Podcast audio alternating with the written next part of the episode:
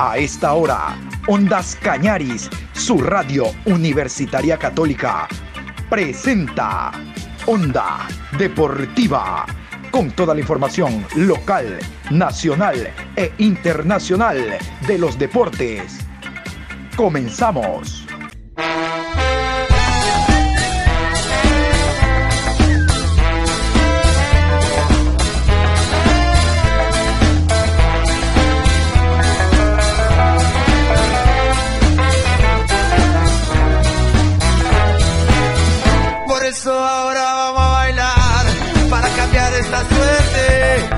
Sabemos gambetear para ausentar la muerte.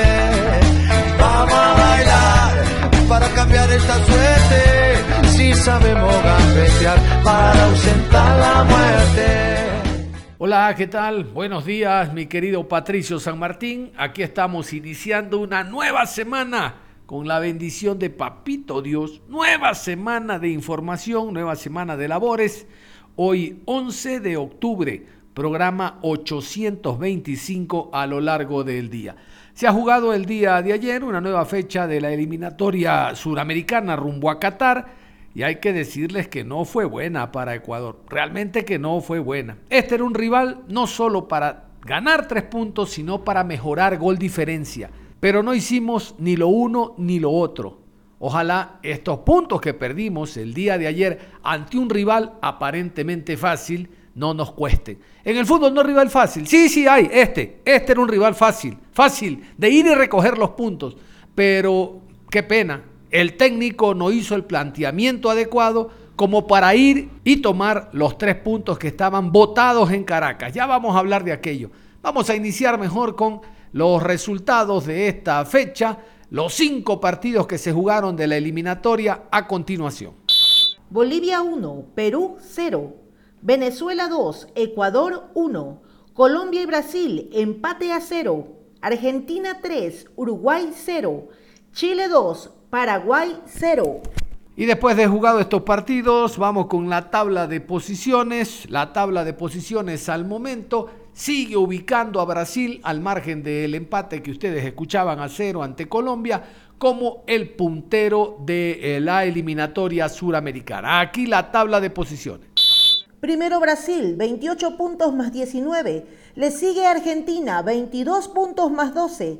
Tercero Ecuador, 16 más 7. Cuarto Uruguay, 16, 0 gol diferencia. Colombia, 15 puntos, 0 gol diferencia. Sexto Paraguay, 12 puntos menos 4.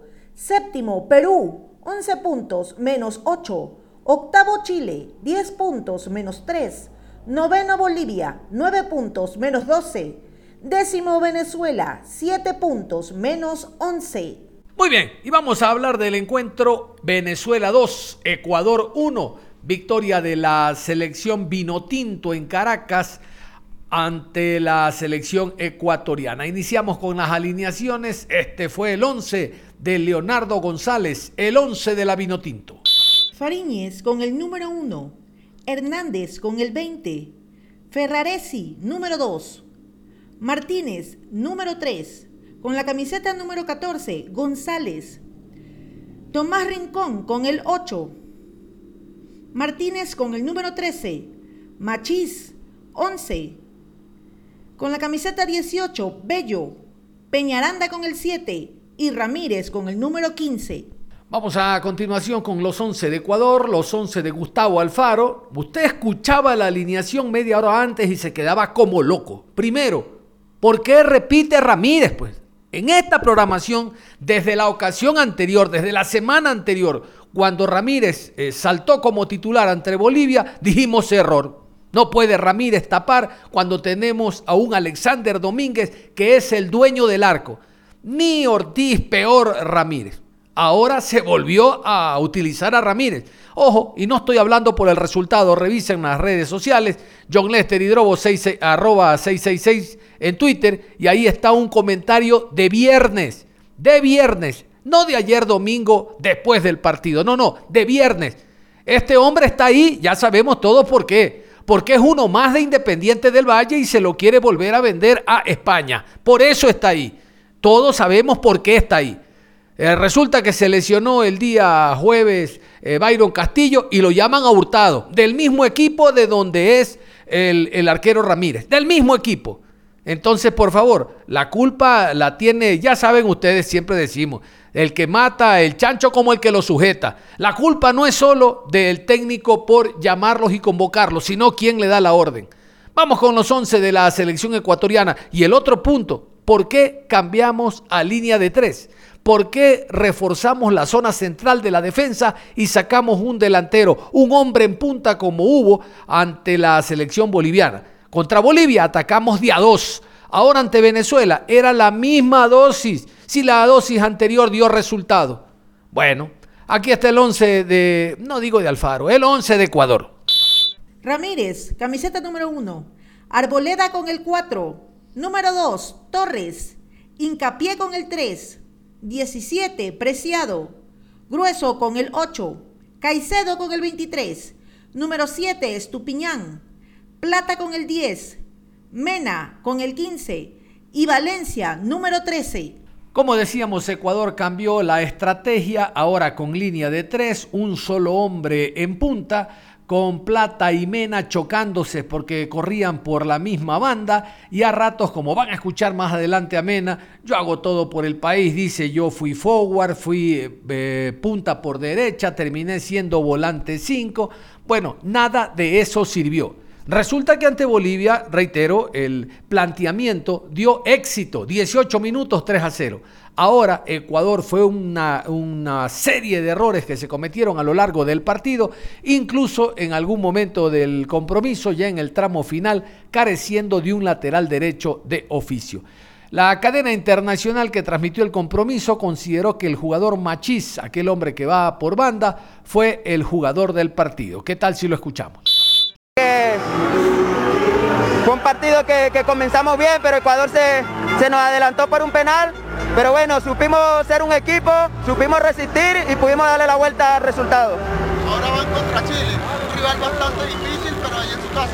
Sí, sí, todos los partidos de selecciones son difíciles, nosotros tenemos que seguir por esta línea, seguir mejorando y bueno, todos juntos para sacar buenos resultados. Armin, te hablaba del compromiso que y tú mismo sacaste un comunicado acerca del compromiso que te tenías con la selección y ahí lo demostraste. Sí, yo no tengo que, que engañar a nadie, eh, si no me siento cómodo no, no puedo estar al 100, no puedo venir y me encontré muy bien estos últimos meses y la verdad que estoy muy contento de venir a, a trabajar a la selección y, y ayudar al, al, equipo donde se pueda.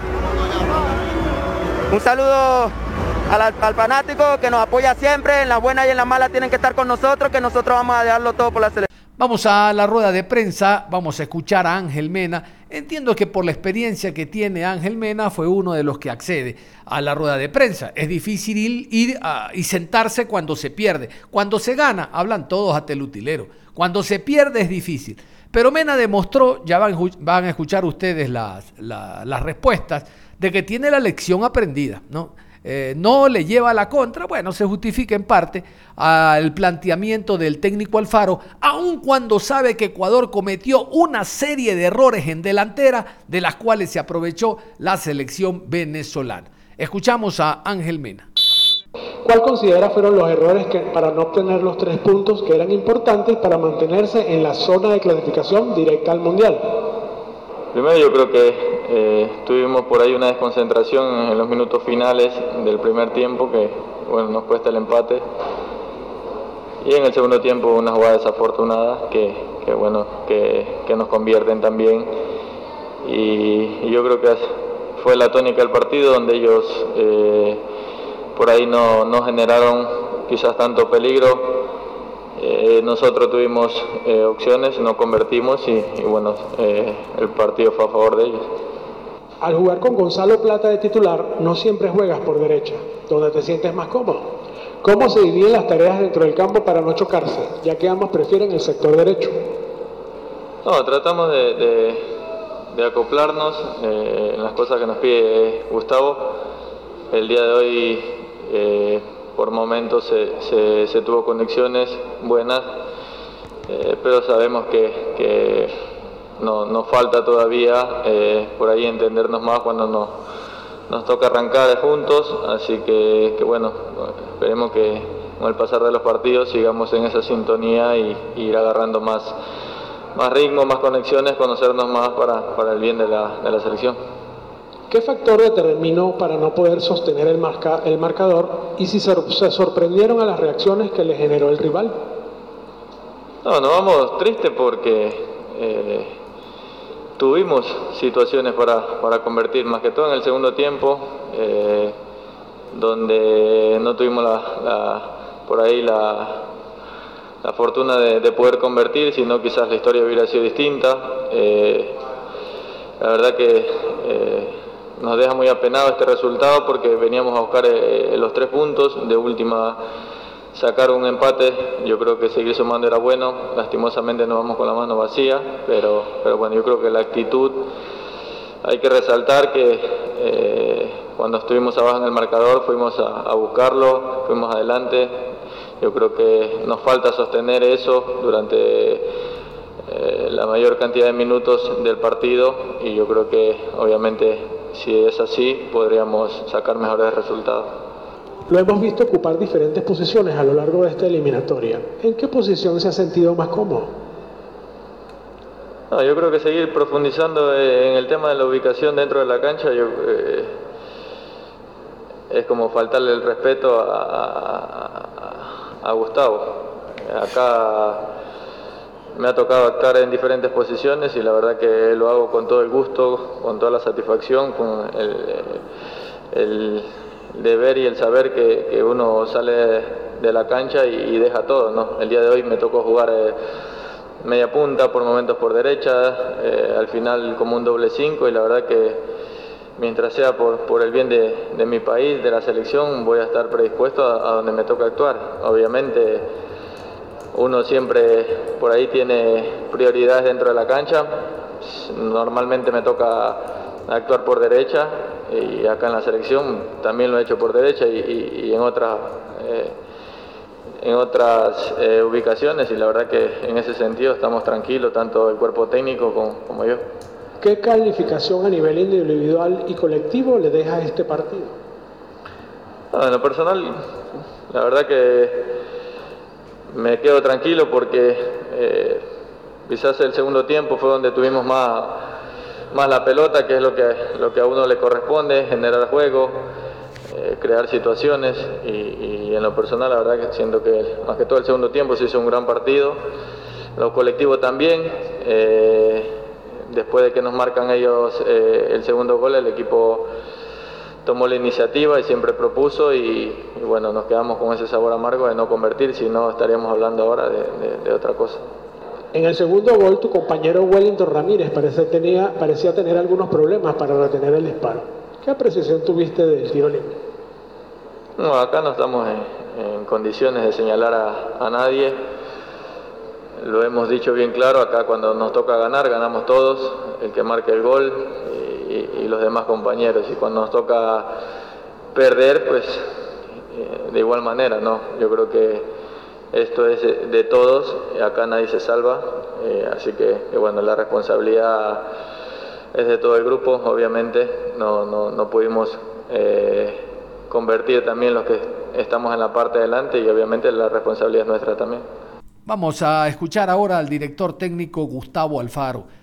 Después del compromiso, eh, repitió algunas de las respuestas que da cuando los resultados no le salen. Por ejemplo, lo van a escuchar y dice, yo iba a hacer los cambios y llegó el segundo gol venezolano.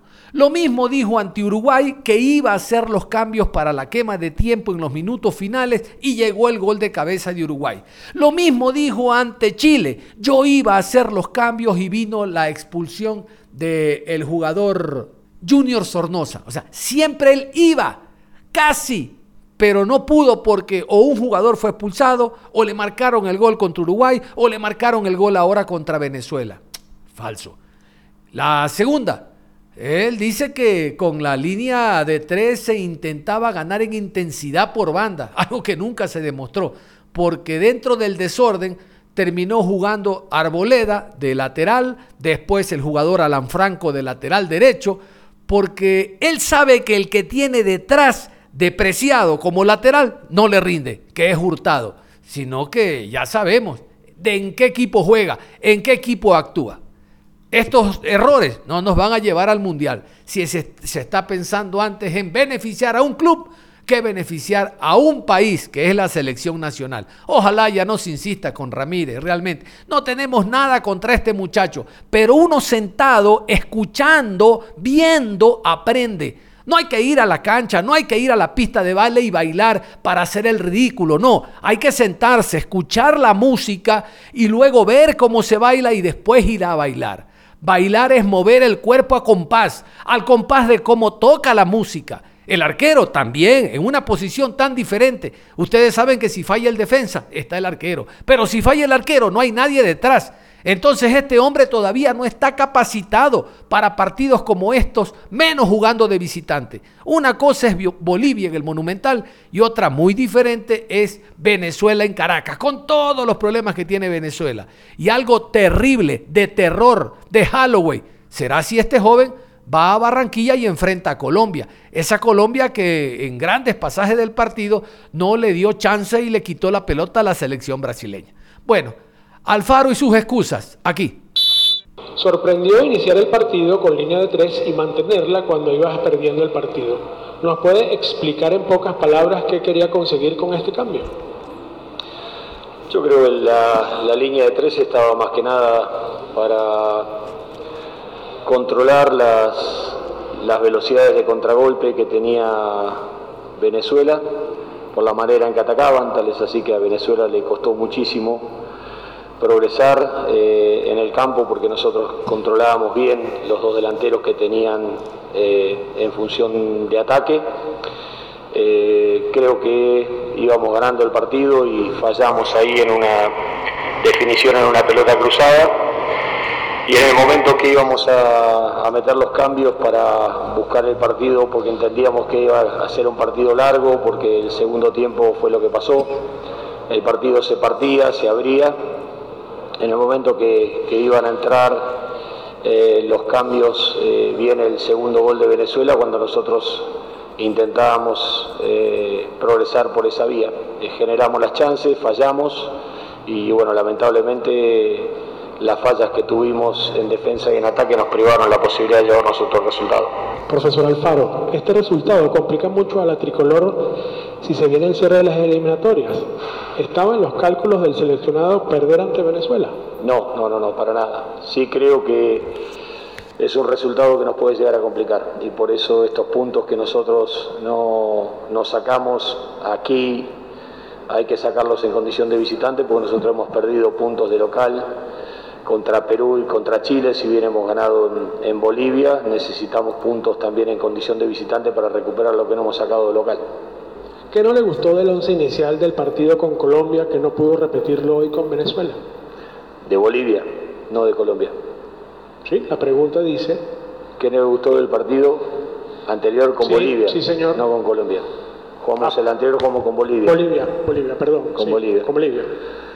Yo creo que son partidos diferentes, eh, cosas diferentes, planteos diferentes, hay cuestiones físicas también que, hay que sopesar, tal es así, Ener salió con una contractura de aductor, eh, entonces esos gastos físicos están, entonces hay que sopesar todo ese tipo de cosas y creo que lo que hicimos en el partido de Bolivia servía para el partido de Bolivia, pero no para este partido. Profe, quizás hoy se priorizó cuidar las tarjetas amarillas de los delanteros, por eso no se arrancó con Ener y Estrada como se lo hizo ante Bolivia, porque luego cuando Ecuador perdía 2-1 se volvió a quedar con un delantero. No, tenemos, o sea, a ver, eh, están muy justos físicamente, eh, por eso Ener en un momento le pregunto y él me dice que se le cargó el aductor, entonces ahí es donde decido hacer el cambio Teníamos la entrada de Brian Angulo, por eso terminaron jugando con dos nueves por adentro y porque Michael Estrada también, si lo hubiésemos usado a, los dos en los dos partidos, eh, no hubiesen estado tampoco físicamente enteros para, el partido de Colombia, que entiendo que va a ser un partido físico. Yo creo que lamentablemente los errores nos privaron de, de sumar los puntos que nosotros necesitábamos para, para tratar de llegar en la manera que nosotros queríamos llegar y que en definitiva el recambio que habíamos hecho nos dé también el sustento físico para soportar los tres partidos. Vamos con la selección venezolana, como decíamos en el caso de Ángel Mena, un hombre de experiencia fue a dar la cara, Tomás Rincón con el fútbol que tiene eh, tantos años en la selección y jugando a nivel internacional, Tomás Rincón, que no pudo terminar el partido, fue la persona que accedió por parte de los futbolistas representándolos en la rueda de prensa. ¿Cuál fue la virtud más grande que tuvo el equipo para quedarse con los tres puntos? Bueno, mira, creo que hemos planteado un buen partido ante una selección que viene haciendo las cosas muy bien. Eh, no dejamos que el gol de ellos nos dejaron anímicamente golpeados, fuimos a buscar el empate, fuimos a buscar el partido, hicimos buenas asociaciones por las bandas, eh, le quitamos un poco de velocidad a ellos, que era su fuerte, y, creo que en lo general Venezuela venía haciendo partidos buenos, pero nos, había hecho falta cerrarlos, y hoy tuvimos la oportunidad de llevarnos tres puntos que tanto necesitábamos y que tanto hemos venido buscando. Te ha tocado capitanear a una selección inmersa en bajas y sin un proceso consolidado. ¿Cuál ha sido la clave para mantener el grupo compitiendo en medio de un proceso tan difícil? Sí, mira, sin duda que hemos pasado muchos momentos de, inestabilidad, eh, de incertidumbre, las condiciones pues no, no, son las ideales para afrontar una eliminatoria, pero la eliminatoria hay que afrontarla. Eh, hemos tratado de venir a representar con mucho orgullo y con mucho honor a nuestra selección. Eh, hemos tenido muchísimas bajas por por muchas situaciones. El equipo eh, ha presentado siempre cara a los rivales eh, y creo que lo de hoy ha sido una demostración de que con esta actitud y con esta demostración de, juego en equipo podemos empezar a, a, construir algo importante que perdure en el tiempo. Luego del gol de Ecuador, pareció que se te vio diciendo a tus compañeros que mantuvieran la calma. ¿Cómo recuperarse tan rápido de un bajón como el gol de Ecuador para igualar el juego y ganarlo luego?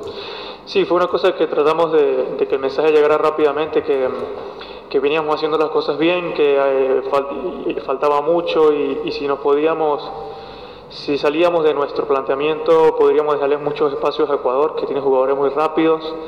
Entonces hemos pedido mantener la calma y, seguir haciendo el, juego que estábamos haciendo porque lo estábamos haciendo bien y, y, sobre el final pues pudimos conseguir un resultado importante. ¿Cuán importantes son estos tres puntos para el grupo?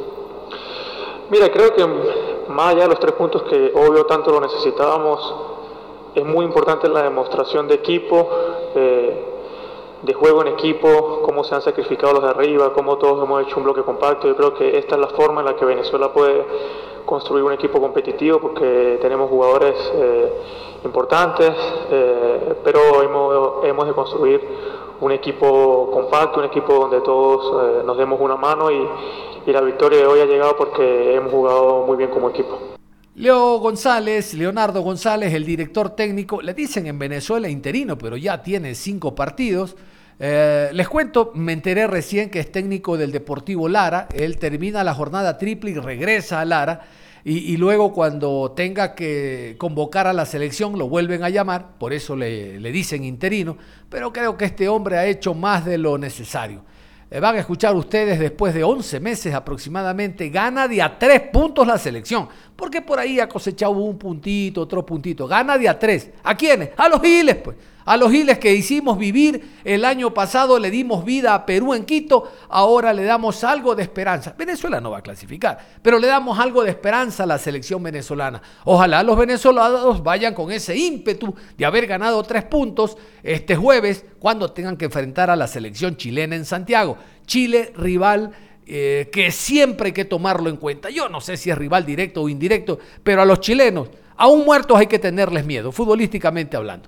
Vamos a escuchar entonces a Leonardo González, el director técnico de la Vino Tinto, muy feliz por lo logrado. Yo estoy seguro que ni él pensaba encontrarse con los tres. Usted le habla a solas, a ver, Leo, dime la plena. Él firmaba el empate con, con el, el envión que llevaba Ecuador anímico y futbolístico. El empate lo hubiera firmado rapidito, pero se encontró con una serie de incongruencias, de errores, de un desorden colectivo en delantera que no tuvo otra más que vacunar. Y si de paso el arquero adelanta el regalo de Navidad, ¡uh! Mesa.